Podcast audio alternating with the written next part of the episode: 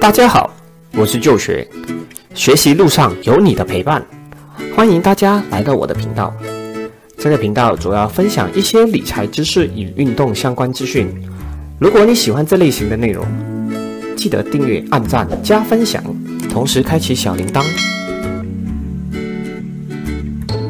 前几年因为疫情，让科技领域大展拳脚，同时在科技领域独领风骚的当儿，也面对了货物短缺的问题。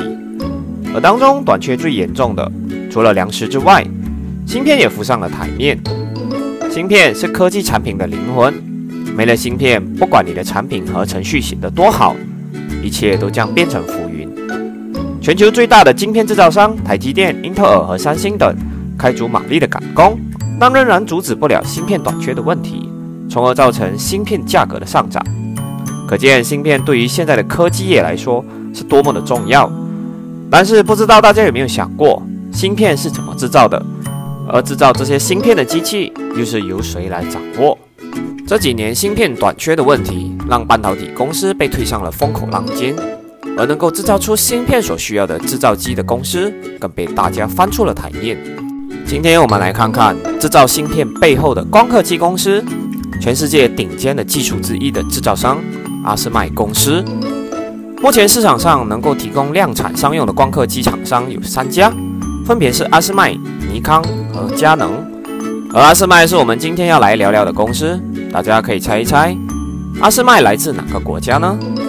阿斯麦不是来自美国、德国，也不是来自中国，而是荷兰。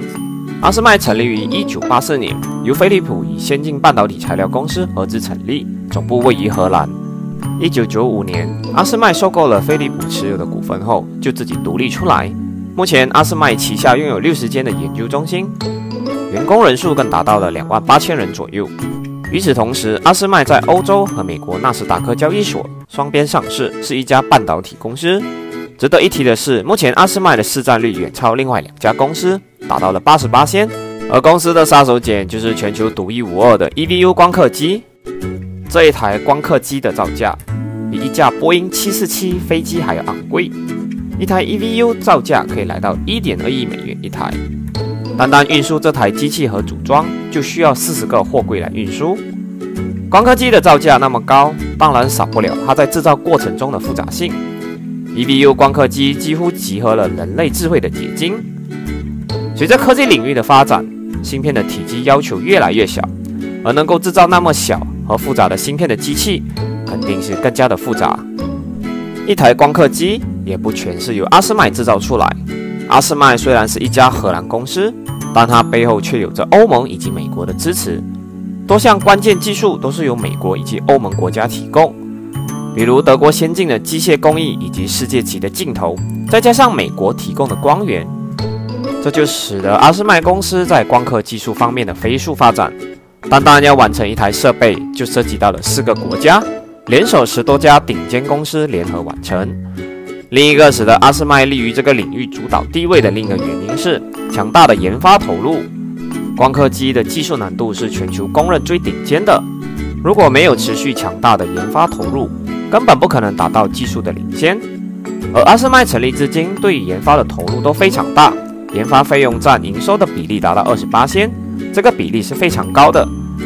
正因为有大量资金的投入，所以阿斯麦在关键技术领域才可以一直处于领先地位。最近几年，英特尔、AMD、三星等知名芯片制造商们纷纷都在抢占市场份额的当下，阿斯麦却凭着自己的技术掌握着芯片巨头们的命脉。二零一八年，阿斯麦凭借独特的优势，也终于正式跨入了百亿收入俱乐部，营业额达到了一百零九亿欧元。而在二零二零年，更是来到了一百三十九亿营业额，而盈利更是多达四十八点六八仙。阿斯麦的主要竞争对手是之前提到的尼康和佳能，但是阿斯麦在光刻机市场中牢牢地掌握光刻机的高端市场。虽然在低端市场的市占率不及另外两家公司，但是阿斯麦在二零一九年的总销售额却占全球光刻机市场的九十八仙以上。毕竟买得起如此昂贵的光刻机公司不差钱，差的是时间。而阿斯麦的 EVU 光刻机既可以提高芯片的制造质量，也可以为厂商缩短制造的时间。想投资半导体行业的朋友们，可以自行了解半导体的制造过程。我自己对于半导体行业也只是简单的表面理解，但是我知道芯片在科技领域的重要性。而接下来几年，除了芯片的设计之外，最重要的就是芯片制作的难度和大小了。如果大家有兴趣投资，记得要投资前请自己做点功课。好了，这期内容就到这里了。喜欢的朋友们记得订阅、按赞、加分享。我们下期再见。